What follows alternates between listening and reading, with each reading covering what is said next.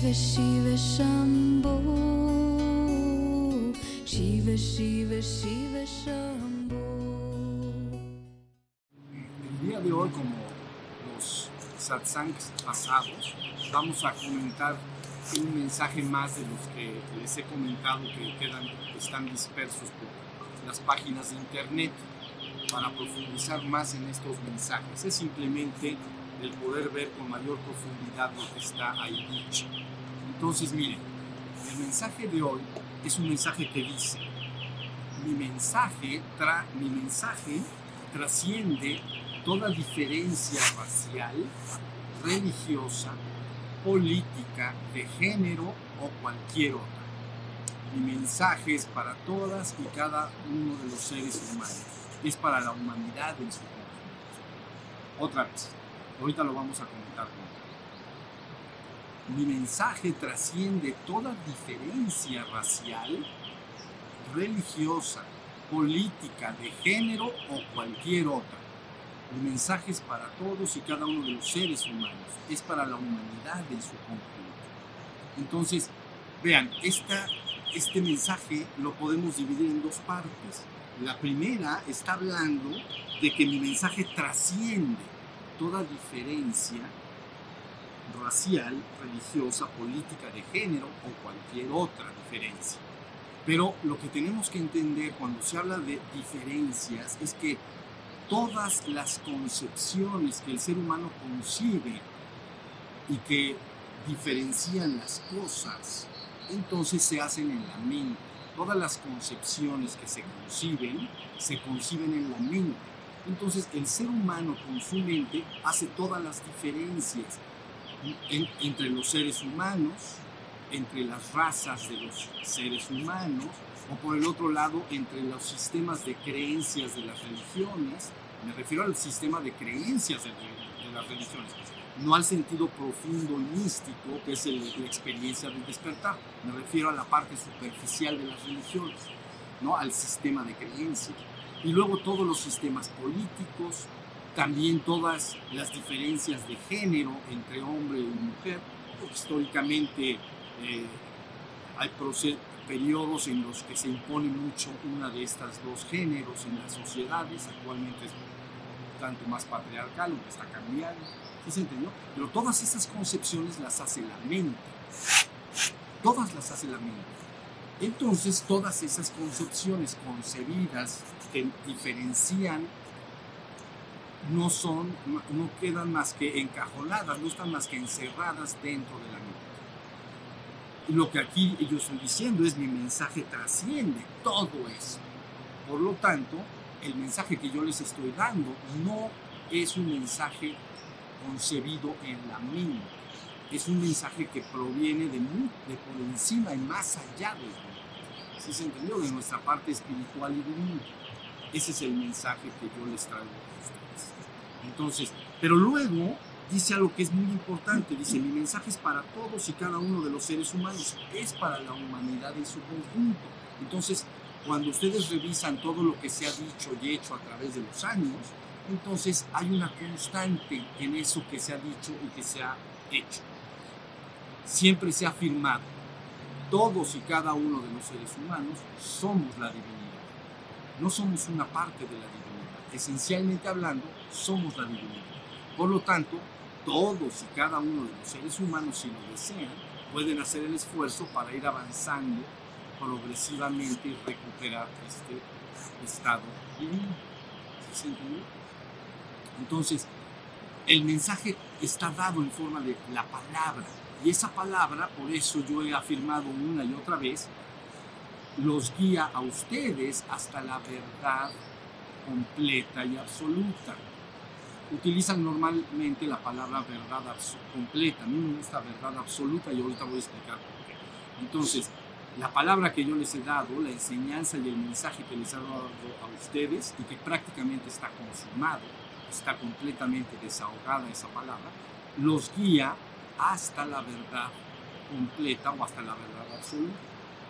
¿Sí se entiende? Usted está en ustedes acercarse a esa palabra y ver si verdaderamente te guía hacia allá. Es como si fuera un plano, como un mapa del tesoro, igualito. Entonces, a mí me dan el mapa del tesoro, yo lo abro y entonces el mapa del tesoro pues, tiene, dice, tú estás acá, aquí estás, te ponen una X, ¿no? Entonces ahora tienes que caminar de esta manera y de esta manera, vas a experimentar en el mapa del tesoro, vas a ver tal cosa y vas a ver un árbol y luego vas a ver unas piedras y luego sucesivamente. Pero la promesa es que al final está el tesoro. Si me dieron el plano del tesoro y lo sigo y al final donde debe de estar abro un agujero, la cueva esa donde va a estar el tesoro y no hay nada, entonces es como un engaño, como algo que no me llevó hacia donde se me prometía que se me iba a llevar. ¿Sí se entiende? Entonces yo he afirmado una y otra vez a través de los años, yo estoy aquí, los puedo guiar hasta la verdad absoluta. Entonces, pero tienen que entrar en toda la palabra y los dichos y los hechos de lo que se ha transmitido y van a darse cuenta que es como un plano que pueden ir recorriendo fácilmente. Fíjense bien, necesitamos clarificar la palabra verdad. Algunos de ustedes conocen esto porque lo he mencionado antes. Pero, miren, cuando se habla de la palabra verdad, lo que el hombre entiende por verdad es la congruencia entre lo que se dice y lo que existe. La congruencia, ¿no? Entre lo que se dice y lo que existe. Por ejemplo, él es un hombre eso es lo que yo estoy diciendo. ¿Y qué es lo que existe? Hay hay un hombre, eso es verdad. He ahí a una mujer. Entonces, tú te volteas, ves y dices, es una mujer. Es una congruencia entre lo que se dice y lo que existe. Es lo que los seres humanos entienden por verdad. Esto es verdad. Si yo digo, él es una, ella es una mujer, es mentira, él es un hombre. ¿Sí se entendió? Pero fíjense muy bien, el ser humano en la existencia o en el mundo, de manera empírica, solo puede alcanzar verdades relativas. Una verdad relativa quiere decir que es en un momento dado, pero dejará de ser después. Va a cambiar. ¿Por qué es esto así? Porque ya hemos dicho que todo en la existencia, de alguna manera, todo lo que está en la existencia es impermanente. Entonces, si yo digo, he aquí un hombre, eso es ahora, pero dentro de 100 años ya no está. Podría decir, he aquí un montón de ceniza, porque ya se murió y ya, o ya lo cremaron, ¿no? Y entonces, ¿cuál sería la verdad? He aquí un hombre, ¿no? ¿Sí se entendió bien? Entonces, entiendan que el hombre, empíricamente hablando, empíricamente hablando, es en tu experiencia directa. En tu experiencia directa solo puedes alcanzar o ser eh, consciente de ciertas de las verdades relativas. Por eso todo lo que tú vives en, en, la existencia son verdades relativas, temporales y transitorias. Entonces el hombre conoce una verdad, pero tiempo después desaparece. Entonces se habla de la impermanencia. Ahora sí está entendido, por eso lo estamos llamando verdades relativas. Pero fíjense que yo estoy diciendo, esto te guiará hasta la verdad absoluta. Cuando se dice absoluta, quiere decir que es incambiable. Es una verdad en sí misma absoluta, no la puedo alterar, no la puedo cambiar de ninguna manera y por ningún medio. ¿Sí? Entonces, la enseñanza, la palabra que yo les he dado y que aquí dice mi mensaje es para todos y cada uno de los seres humanos, es para la humanidad en su conjunto, es que todos son la divinidad y pueden, si lo desean, hacer entonces el recorrido desde su estado actual, como en el mapa del, el mapa del tesoro, pueden ir avanzando y finalmente corroborar que es verdad lo que estoy diciendo. Todos somos la divinidad, no somos una parte de la divinidad. Ahora, el ser humano reconoce esta verdad absoluta, no la, no la reconoce. Pero si sigue los pasos que yo les he marcado a través de los años, puede la persona llegar de manera muy fácil. Y esto se ha reducido tanto, tanto, que ha bajado a dos, les he pedido dos pasos, no más. Entonces les dije Bueno, lo primero que tienes que hacer para conocer esta verdad absoluta, que es la divinidad que eres, que no puedes alterar ni cambiar, pero que de momento no reconoces, no eres consciente de que eres eso. Entonces, les he dicho, necesitamos nada más dos pasos. Y el primero es despertar la conciencia de ser. Eso es todo. Entonces, todo el trabajo es verdaderamente sencillo. Si ustedes hacen lo que hicimos hoy todo el tiempo, en todo momento y en todo lugar, lo hicimos en la meditación antes de la plática, de estar atento, y luego abriendo los ojos, les sugerí ¿no? que si en la vida diaria la mente está muy alborotada, hagas una pausa, te sientes, te sientas o te quedas de pie, agarras un objeto de atención y entonces haces que tu mente deje de estarse moviendo hasta que quedó en la conciencia de ser. Esa conciencia de ser sí puede ahora ir al absoluto. ¿Sí se entendió? Pero definitivamente las personas a veces quieren el logro final y no se dan cuenta que lo más importante es el logro intermedio. Es decir, despertar la conciencia. Una vez que eso se ha logrado, lo demás es lo de menos llegar a la conciencia absoluta, la conciencia de ser absoluto, entonces es una cosa mucho más natural, porque ya el ser es el que puede ir. En la metáfora que les he hablado, recuerden una y otra vez, porque es una metáfora muy importante.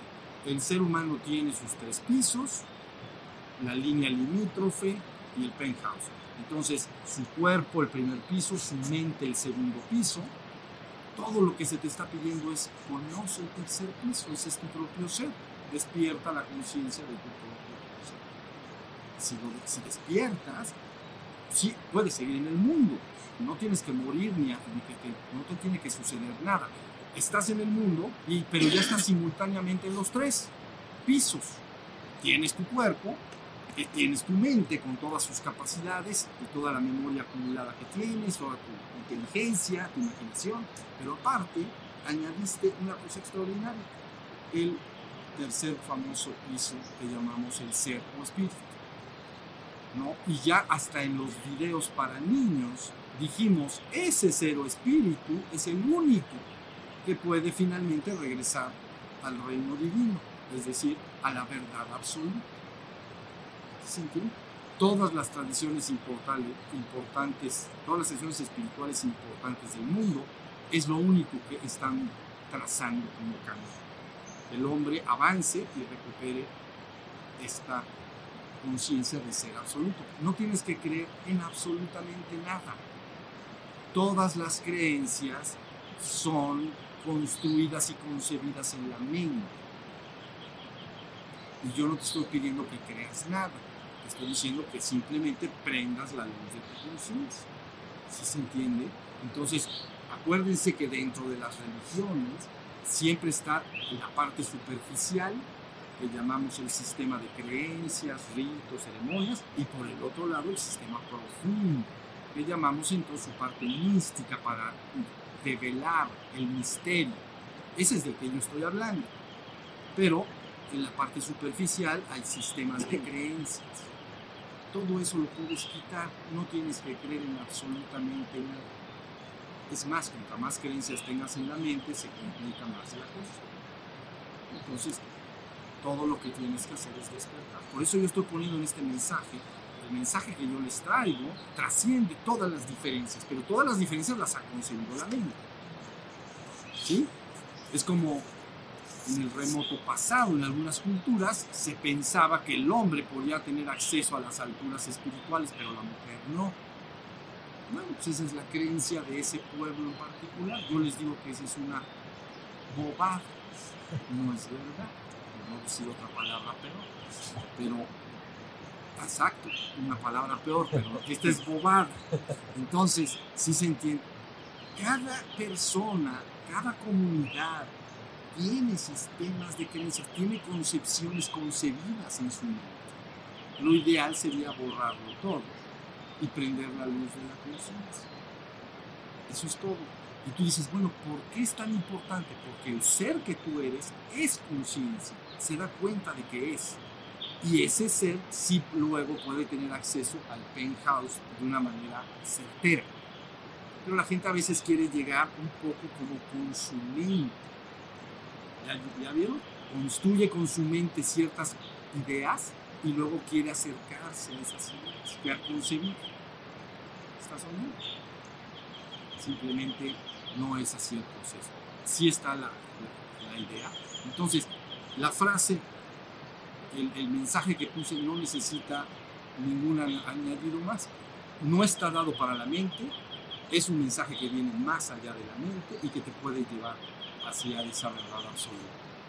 Entonces, contra antes te quitaras de todo, quitar todo, y día a día, instante en instante, buscar estar con la luz de la conciencia prendida, con- sumas, logras tu despertar espiritual en esta misma existencia y punto.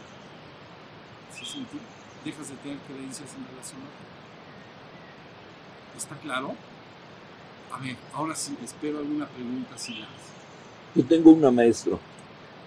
En la parte mística de las religiones, ¿en dónde está escondido, por ejemplo, en la católica o en la cristiana católica, dónde está escrito, eh, escondido, dónde está escondido esa parte que nos dice cómo llegar Bueno, a lo que somos? la, por ejemplo, la mística católica que llamas, el cristianismo en sí tiene dos eh, místicas bien claras y diferenciadas. Una se llama la mística del amor y otra se llama la mística del vacío. Entonces, la mística del vacío es de la que yo estoy hablando. Se llama la mística del vacío porque vacías todos los contenidos y entonces buscas que la conciencia en sobriedad se llame, alcance la fusión con lo divino. Entonces, la mística del vacío se ocupa de lo que yo hoy estoy diciendo. Hay otra mística en el cristianismo que se llama la mística del amor. Y entonces descansa en la certeza de que tú vas siempre en pos del ser amado. Por ejemplo, el amante va en pos de su amada y la busca, o viceversa. El amor te lleva al objeto de amor, aquello que amas, te conduce. Entonces, cuando el objeto de amor es la divinidad, entonces se centran todas tus energías de alguna manera para acercarte de alguna manera hacia allá, pero final, finalmente lo que entra allá, entonces es la conciencia. Entonces, en conclusión, en la vía católica, que llamas tú, o la vía cristiana, es la mística del vacío. También, por ejemplo, en la historia del cristianismo, ustedes saben que por ahí en el año 1000, me parece, hubo un rompimiento de Oriente y Occidente, de las iglesias de Oriente y Occidente. Entonces, nacen los ortodoxos. Las iglesias rusa, griega, etcétera, se rompe y hay un cisma, un cisma, se separan, ¿no? Entonces, de alguna manera, la mística de Oriente, es, es la que estoy hablando, la mística que se separó de, los, cris- de estos cristianos de Rusia y Grecia, etcétera, desarrollan una mística que se llama Eshikasmo, Eshika. Entonces, la sobriedad de la mente. Entonces, hay toda una práctica y una cultura en Oriente de cómo llegar a, a ese estado a través del proceso llamado Eshikasmo. ¿sí? Entonces, más o menos es la idea. Aunque la gente cree así, en- en- digamos, de primer vistazo, cree que, la- que el cristianismo es esencial y exclusivamente el sendero del amor, eso no es verdad. Toda su mística está altamente impregnada de la mística del vacío. Por ejemplo, el trabajo de Santa Teresa de, de Jesús, que son las moradas, es mística del vacío. Su vida al Monte Carmelo, de San Juan de la Cruz, es una mística del vacío. San Juan de la Cruz escribe las dos místicas, ¿no? Llama de amor viva es la mística del amor. Llama de amor viva. Y por el otro lado, su vida al Monte Carmelo es la mística del vacío. Entonces es así donde uno puede localizar estas dos vías. La que yo estoy diciendo es la mística preferentemente del amor, porque lo que despierta es la conciencia. En la mística cristiana dirían un poco algo así.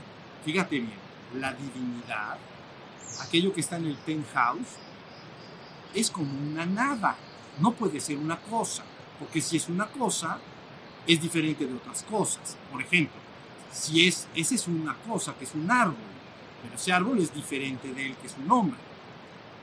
¿Ya vieron? Entonces cuando se habla en la mística cristiana, se dice, Dios es como una nada, no es una cosa, porque las cosas son de la existencia y están sometidas a todo lo que estamos diciendo, a la impermanencia y a la diferencia entre las cosas. Dios es, no es una cosa, es una nada. Entonces luego, lógicamente el consejo es, si quieres acercarte a esa nada, hazte nada, porque nada más nada da nada. Entonces tú dices que a primera instancia nosotros entendemos nada como apagar la televisión, como que no hay nada, ya está apagado. Pero ellos no se están refiriendo a que no haya, que se apague. Cuando tú apagas tu mente, lo que queda es el ser, ese no lo puedes apagar. ¿Ya vieron? Pero ya me convertí en una nada o en un vacío. Y esa nada puede tener acceso a la nada. Conviértete en una nada para entrar en la nada, porque la divinidad o Dios no es una cosa. Las cosas están en la existencia. Así está.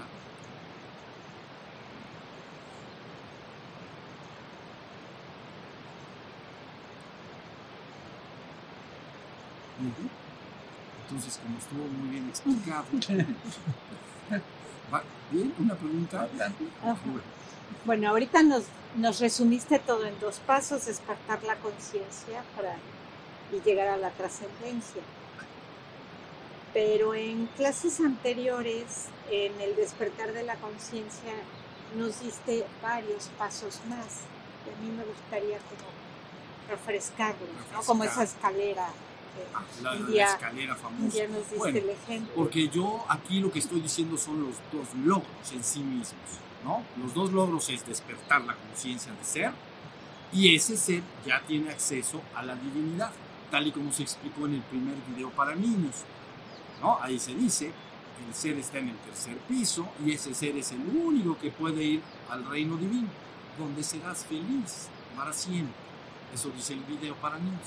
Entonces, pero esos son los logros que se tienen que hacer, despertar la conciencia de ser y luego él ya puede ir a la conciencia de ser absoluto. Pero cuando se ha hablado de más pasos, se habla de lo que normalmente la persona puede experimentar. Entonces, cuando yo digo debes despertar la conciencia de ser, no necesariamente quiere decir que lo vas a lograr de inmediato. Quiere decir que imaginen una persona que nunca ha tenido contacto con esto y que simplemente tiene una vivencia de ser el cuerpo y la mente. ¿Ok? Esa persona crece en el cuerpo y su mente y le dices tienes que despertar al ser. Pero de momento esa persona, aunque quiera permanecer en el ser, es demasiada la fuerza del segundo piso o de la mente. Entonces, de alguna manera, ahí viene lo que llamamos proceso. Una cosa se logra, el otro el proceso que voy a vivir. Entonces, cuando un ser humano por primera vez se le dice, tienes que prender la luz de la conciencia, estar atento de todo lo que sucede afuera, adentro, y también de sí mismo, ser testigo del testigo, ser un observador del que observa, de ti mismo, de sí mismo, porque es ahí cuando te das cuenta de soy, cuando la persona por primera vez se da cuenta de que es en un instante, nada más porque dirigió la atención hacia sí mismo y dijo soy, esa experiencia la reconocen ustedes, bueno, ok, pero la, la tiene en un instante y la pierde al segundo instante. Puede estar en un segundo dos y luego lo va a perder, ¿ya vieron? Entonces viene el llamado famoso proceso. Entonces, ¿cuál es el proceso? El proceso para llegar a ese despertar tiene dos componentes, no hay más. Uno es el estudio, digo, perdón, es el esfuerzo sostenido. Si tú no te esfuerzas sostenidamente para estar en el estado despierto, en este estado de atención permanente de todo lo que pasa afuera, adentro y de mi propio ser también, entonces no lo vas a lograr. Entonces se le llama esfuerzo. Hay un- una gran lucha, no es un regalo. Esa es la verdad. Subir es como subir del segundo al penthouse y quieres, no hay elevador, entonces es por escalera. Entonces tienes que caminar y esforzarte, vamos a decir, ¿sí se entendió? Entonces el esfuerzo sostenido, ese no te lo van a poder eh, evitar. Y, y, y si no te comprometes a sostenerlo años, lo más seguro es que te quedes en el segundo piso, en la mente, con todas tus ideas, tus creencias, etc. ¿Sí? Entonces, paso, dos componentes. Número uno, el esfuerzo sostenido. Número dos, la purgación. Este proceso que llamamos purgar, purgar la mente de impurezas, lo que estás purgando es todos esos contenidos que están ahí, todas tus creencias, todas tus ideas, todo lo que se va lavando y barriendo y disolviendo. Y solo permanece el ser, el ser, el ser.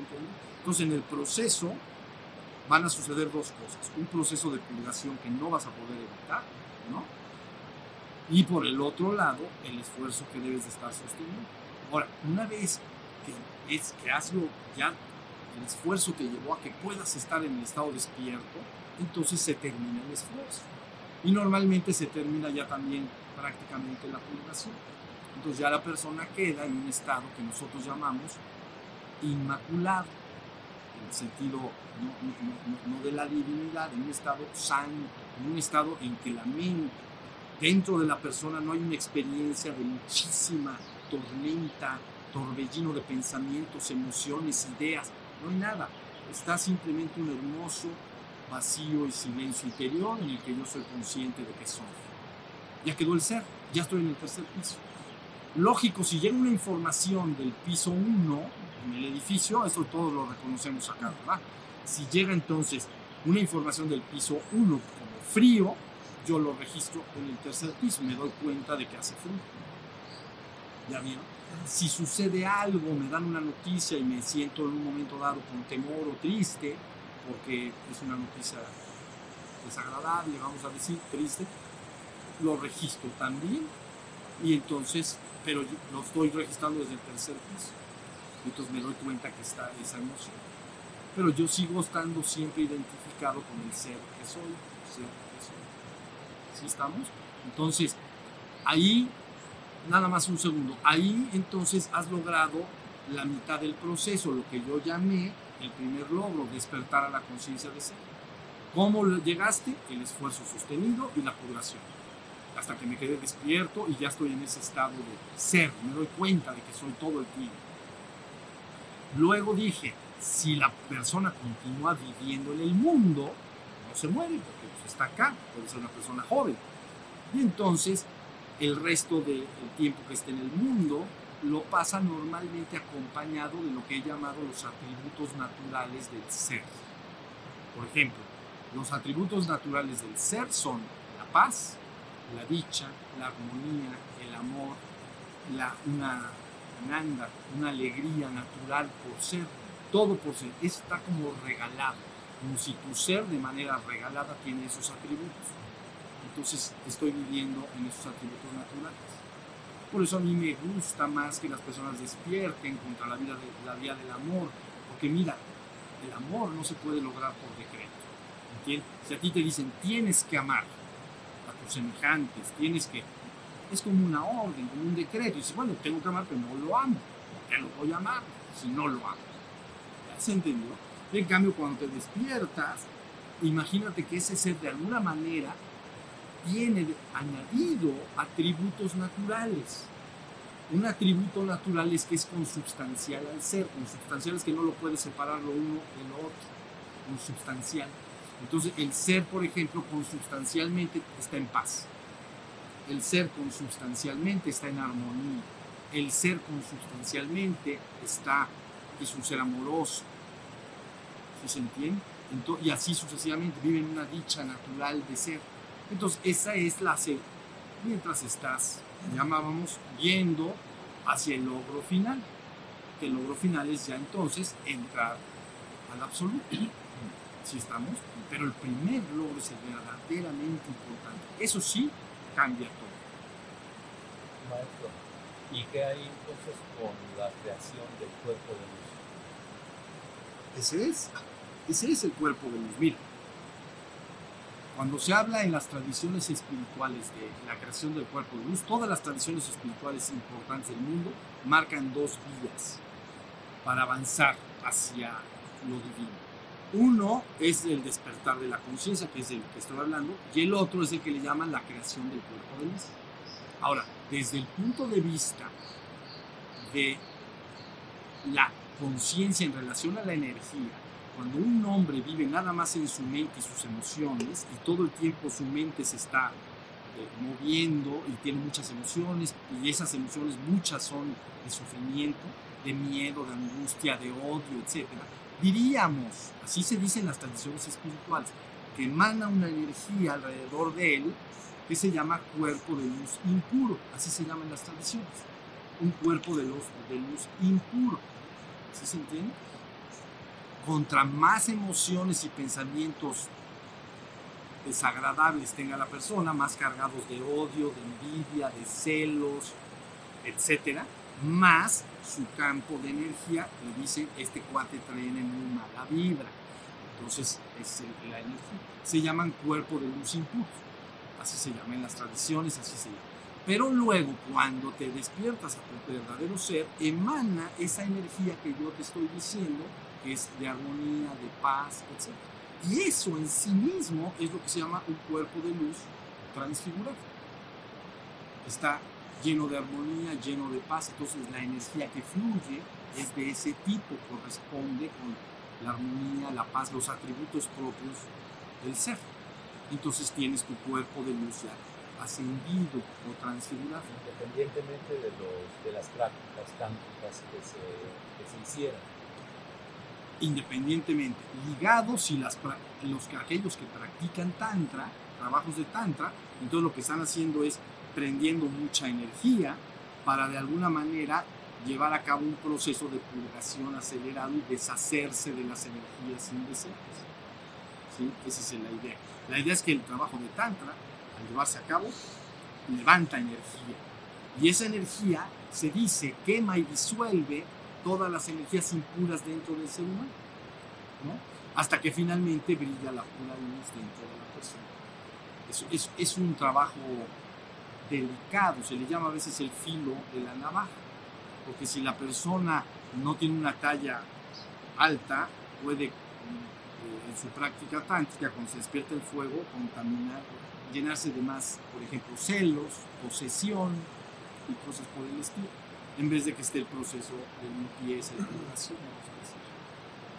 Entonces, esa es la práctica. La práctica tántrica va directo a la creación del cuerpo.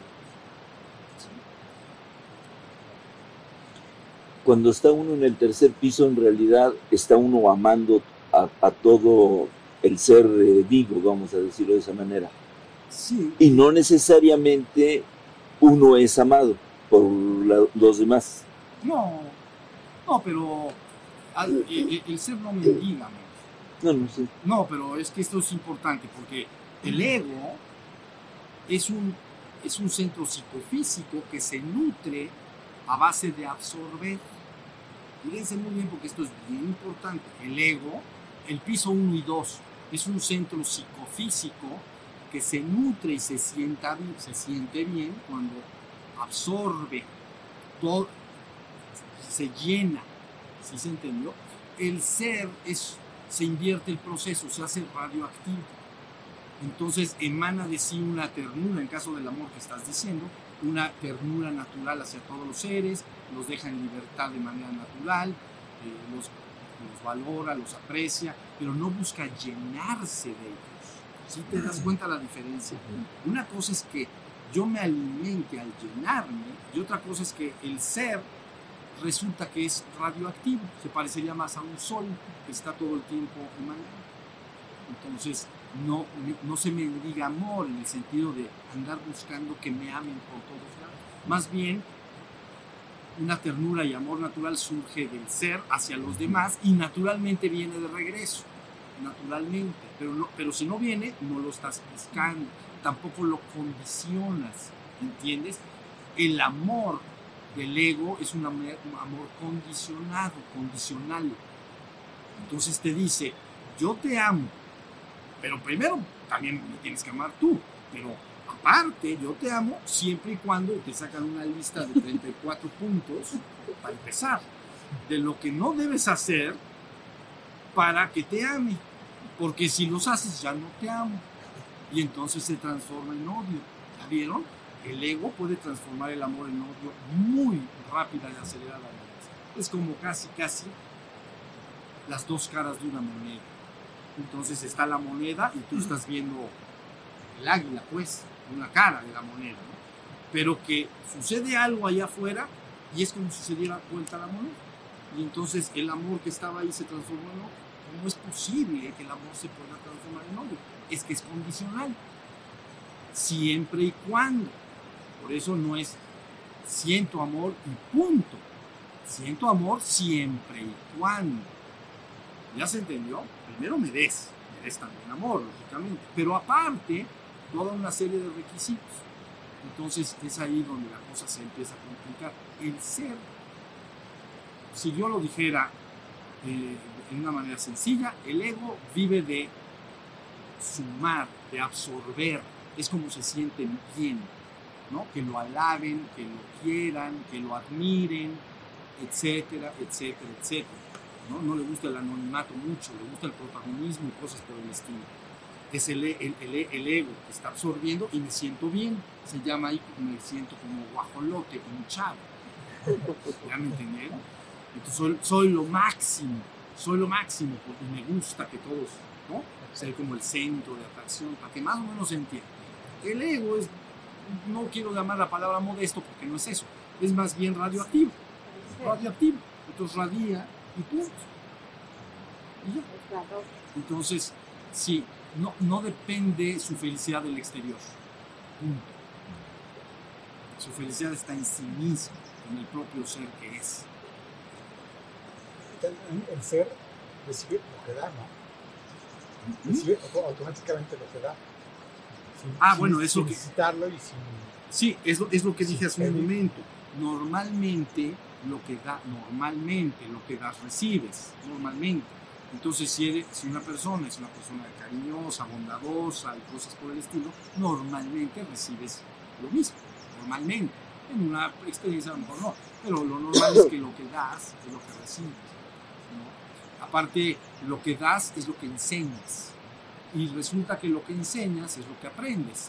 Entonces, no solo lo aprendes, se lo enseñas a los demás. ¿Sí se entiende? ¿Se vale reconocerse a sí mismo?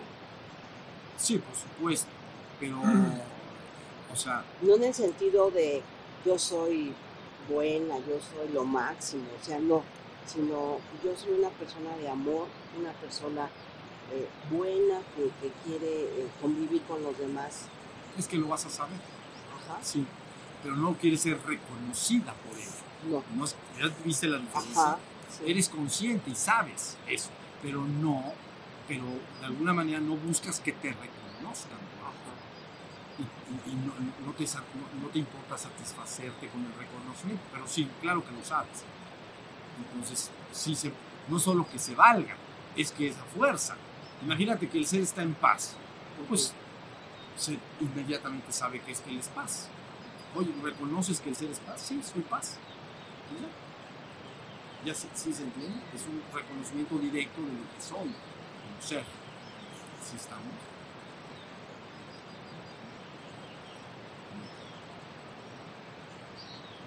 ¿Listos? Bueno, pues ya vamos a dar por terminada esta, esta plática ahorita y mm, vamos a levantar las manos entonces.